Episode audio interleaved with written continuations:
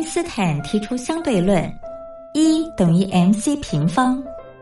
而在音乐的世界里，相对论公式也是成立的，不过要解读为 music times choice square equals energy，也就是在音乐中透过选择再选择的过程，最终会得到能量，而且是超乎想象的能量。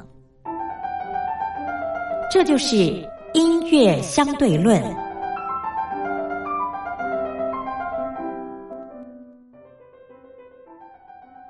Hello，各位音乐小伙伴，我是苏燕。今天呢，要介绍给大家的这部剧是《海豚湾恋人》。《海豚湾恋人》呢，它的主演是张韶涵，然后许绍洋、霍建华、徐杰儿等等。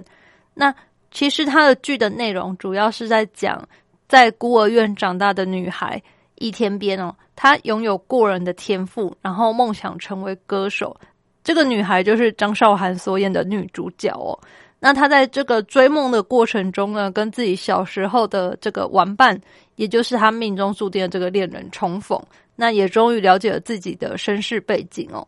我们现在听张韶涵她在剧中所演唱的歌曲，也正是因为这首歌让她一鸣惊人。走一走，吃一吃。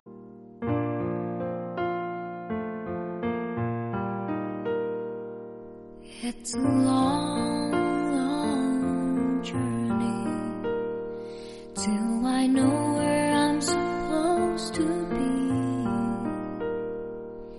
It's a long, long journey, and I don't know if I can believe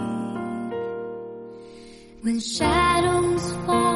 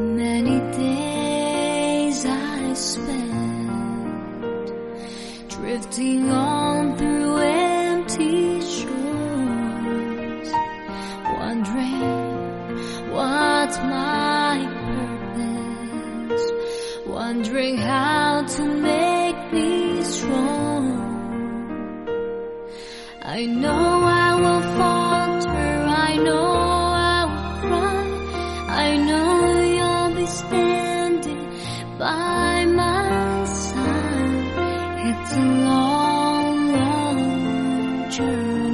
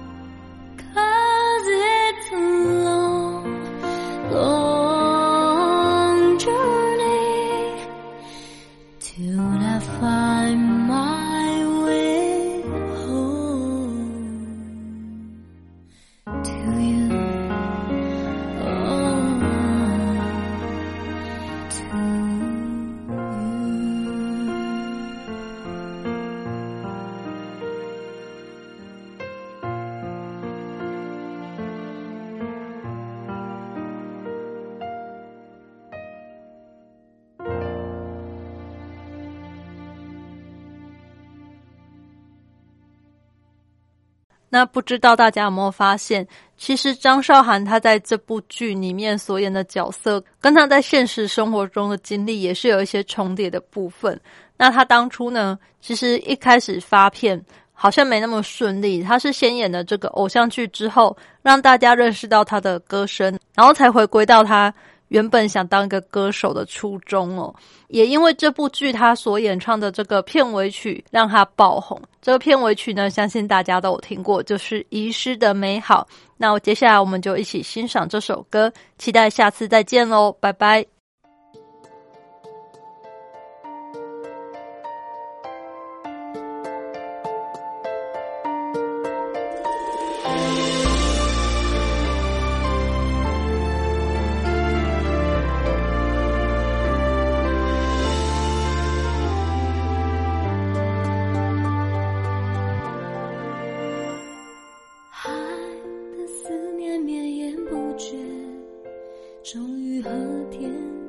地平线交汇。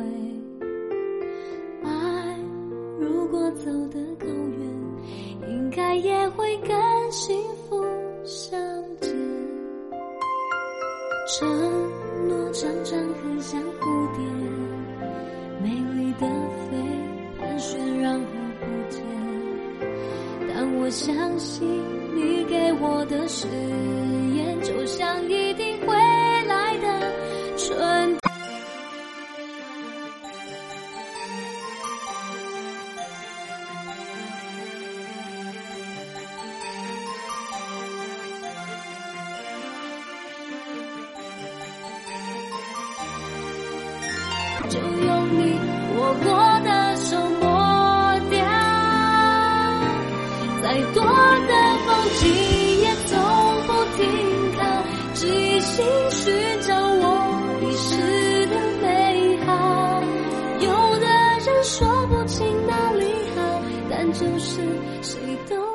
替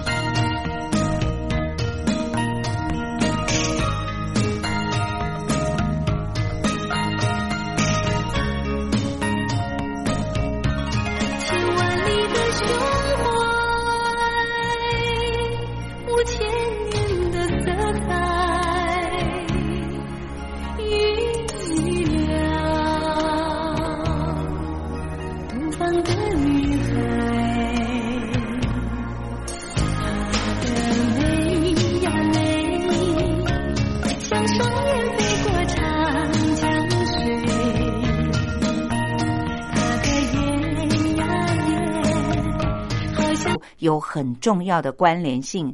同时，就讲日常三餐好了，吃美食不就是人生的一个很重要的享受吗？但是如果缺牙了，或者是牙口无力，那么自然就会造成饮食上的不方便，往往也就变成了我们年长之后生活当中最苦恼的事了。那么，究竟要选择植牙，或者是做整口的活动的假牙呢？这也成为了有缺牙问题，或者是照顾长辈们的子女们最关心的话题了。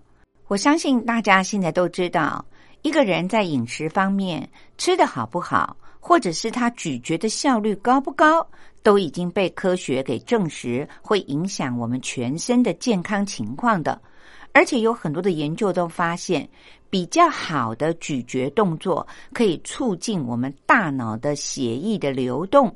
那么，缺乏咀嚼运动的人呢，就会增加失智症的风险。因此，如果发生大范围的缺牙的时候，那么透过假牙的咀嚼食物的功能，的确可以提高这个人的生活品质，而且也可以在预防医学上面对它具有了很大的功能。可是，佩戴活动的假牙的确是可以回复部分咀嚼的功能。它的优点就是可以简单的把这个活动假牙拿出来，想要戴的时候再把它戴上去。比如说晚上睡觉的时候，就可以把它拿下来，泡在清洁假牙的药水里面。特别是呢，三餐饭后或者是吃点心以后，可以很容易的就把活动的假牙拿下来清洗一番，这样就可以维持我们口腔的清洁。不败。哎呦，林青霞，哎，对，林青霞的，其实林青霞唱歌，她之前的那首《东方不败》哈，啊。也是唱片的这个算是销售的冠军哈。是是是不过这个《东方不败》更厉害，嗯。他每出一张唱片就是一个销售排行榜的保证。哦哎呦，然后他以前的唱片公司，呃，这个刻意给他一个标一一一个头衔叫嗯“东方不败”。是，然后这个东方不败，这个前一阵子新闻也很多哈、嗯。这个他跟他的夫婿就是因为这个可能呃某一方面的理面不太的床严重的不能够吸收营养。活动的假牙呢，它的稳定性普遍都不理想，因为当假牙晃来晃去的时候，或者是讲个话，以及有些老人家喜欢大笑的时候呢，假牙竟然还会飞。这个新闻啦、那一些金额的那个大家在比高的哦，对所以这个哎，好像到底是失去还是得到呢？所以很难讲啊。啊、大家都把焦点的呃转移到他的赡养费啦，或者他的财产上面了哈。对，其实哈，一个人的幸不幸福，真的只有当事人知道。没错我们其他的旁边的人呢都没有资格去做任何的评论，是的对不对？还是要祝福啦。没错哈。好，我们来欣赏张清芳的歌曲。啊，这首歌叫做《激情过后》。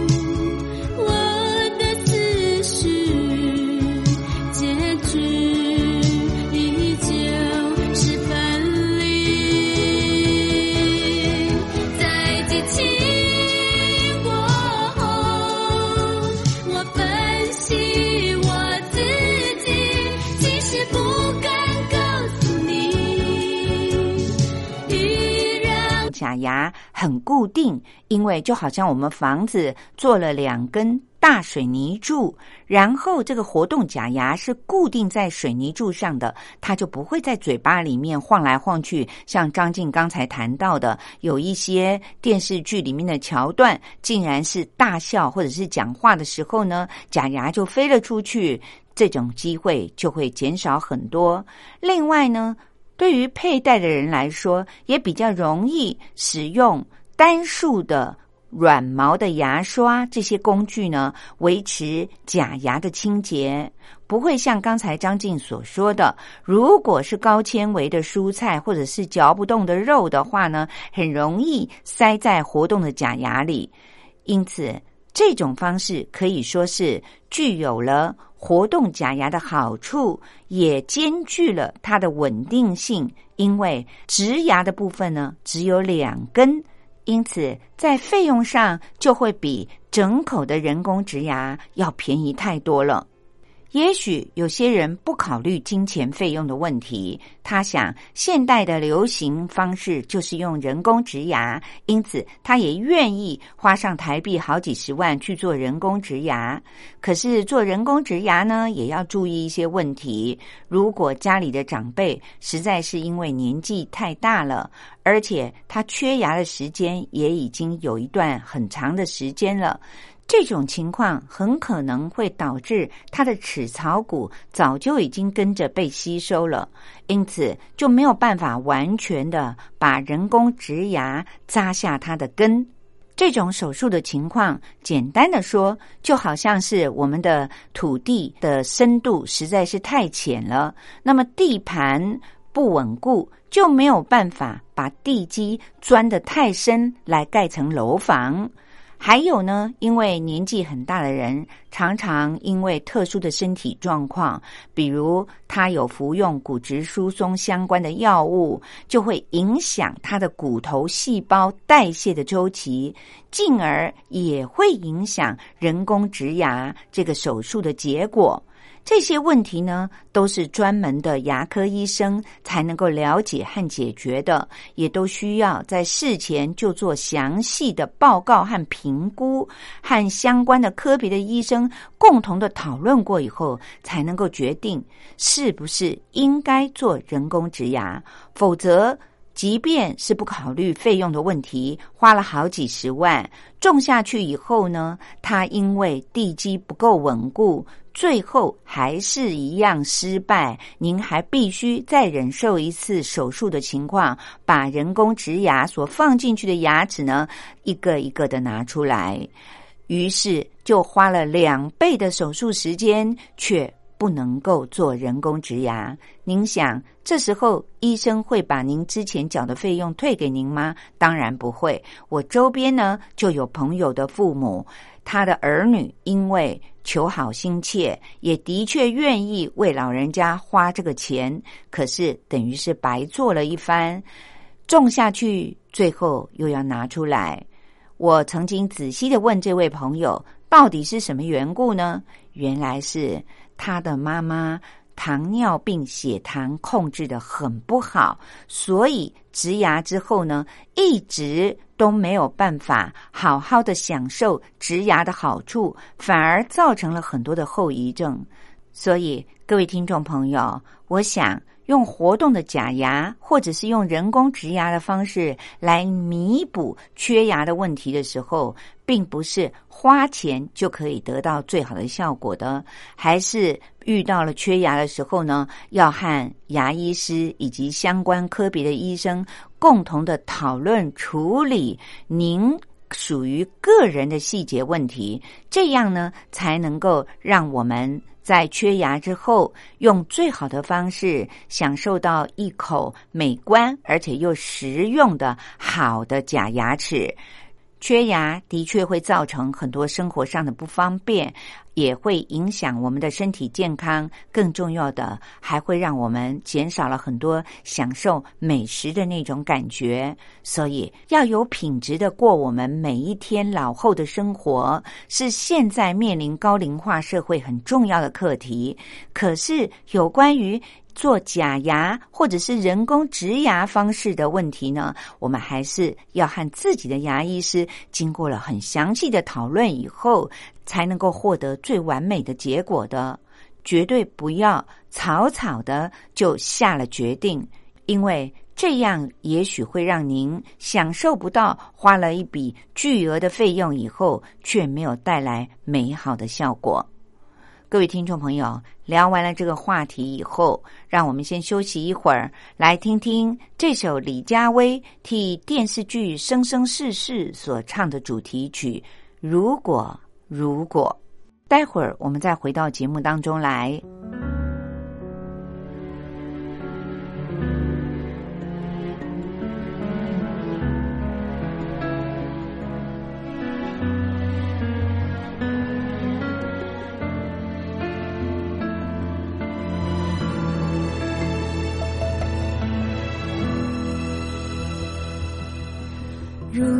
如果光阴回头走，你想降落哪一段时空？十三岁孩童，十岁懵懂，还是说去第一次心碎的时候？如果如果光阴不我们听歌同一片星空，忙着生活，忙着工作，忙着追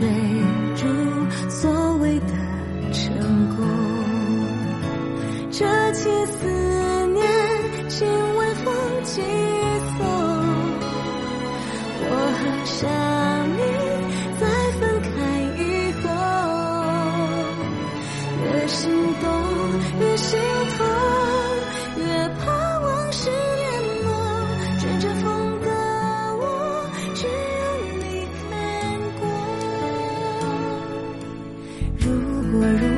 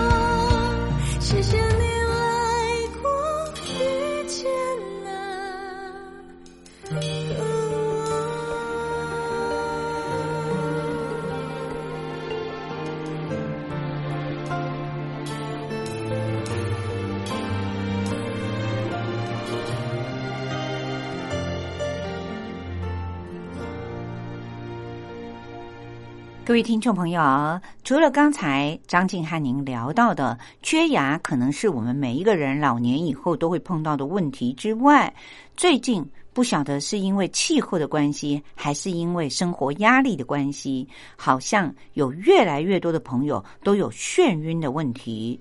我自己在很年轻的时候就发生过很严重的眩晕，因此有到门诊上去特别的找了医生做了一连串的检查，想要找出结果。最近呢，又听到周边有很多的朋友，几乎不分年龄层，大家说起来都曾经在这几年以内发生过眩晕。有人呢觉得它又不是天天都会发生，所以就不去理会它。但是眩晕发作的时候，真的是要人命。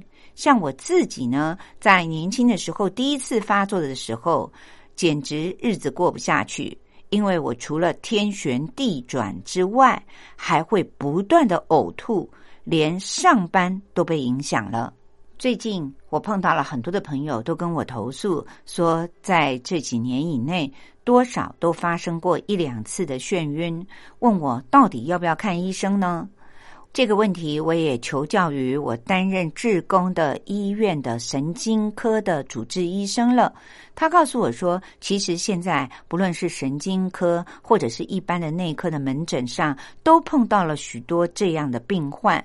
大概在神经内科呢，可能占到了百分之五到百分之十五吧。所以看起来眩晕的人还真不少呢。有些人呢，他是出现了就是头昏脑胀，有一种不平衡的感觉。那么像张静这样非常严重，天旋地转，简直就是快要昏倒了，没有办法起身，而且呕吐不断的人呢，算是比较严重的。那么在这一波的疫情之下呢，大陆的人民感受最深，相信也体会最深。同时呢，也看到台湾医疗卫生及防疫优于全球的做法。邀请亲爱的朋友们，您可以分享自身的看见、体会、感想，或者您的感动。这是第一个议题。虽然他情况会比较好一点，但是他下一次发作的时候可能会更快，而且更严重呢。我咨询的这位神经内科的女医师呢，她告诉我说，其实眩晕种类很复杂，个人的情况也不大一样。今天张静就在节目当中利用短短的几分钟，和各位听众朋友们介绍一下。他说，眩晕初步啊，分成周边型和中枢型，最常发生的就是所谓的周边型的眩晕，包括了所谓的良性阵发的姿势性眩晕这一类的朋友呢，为数不少。另外有一种叫做梅尼尔氏症的。还有呢，就是前庭神经炎，我们就可以透过这个发炎的“炎”字了解到，很可能是人的前庭神经有慢性发炎的状况。那么比较常见的中枢型的眩晕呢，则包括了暂时性的脑部缺血，以及中风，或者是我们的前庭性的偏头痛，都会引发眩晕。医生要如何的判断一个病人是周边型的眩晕还是中枢型的眩晕呢？医生通常是以会询问病人你有没有听力不好或者是耳鸣的症状，这是一个很明显的指标性的区分。周边型的眩晕，它容易合并听力丧失，或者是耳鸣，或者是呢耳朵闷闷的，有一种被塞住的感觉。那么中枢型的呢，比较少见关于听力的问题。当然，这也并不是绝对就没有，偶尔也会有病人是合并了有关于听力的问题的。所以，大部分的医生是以有没有听力或者耳鸣的症状来区分。病人是属于周边型的眩晕还是中枢型的眩晕？我们知道每个人的平衡感是由视觉、还有身体的感觉，以及我们所谓的前庭系统。什么叫做前庭系统呢？它包括了我们最深部的内耳，还有小脑，这三者共同调控，才会造成会不会失去平衡感。医生这样的说明呢，就让我们了解到了，只要这三者当中只要有一个小部分出了问题，就会影响一个人的身体平衡，造成了他的眩晕的感觉。那么身体上很多的部位出了问题，都会引起眩晕。所以对于眩晕发作来说，最重要的是一定要到医院里面去找专门的医生，一般内科或是神经内科的医生仔细的检查，找到了发病的原因以后呢，才能够真正的对症下药。当然，眩晕常常都来得又猛又快。我们在发作的时候，可能还没有办法在短时间里面到医院里面去挂号。那这时候您要如何的处理呢？首先，您要冷静下来，仔细的想一想自己所发生的所有的症状，包括了发作以后持续的时间，还有最近发作了几次，以及。最近是不是有碰到什么诱发的原因呢？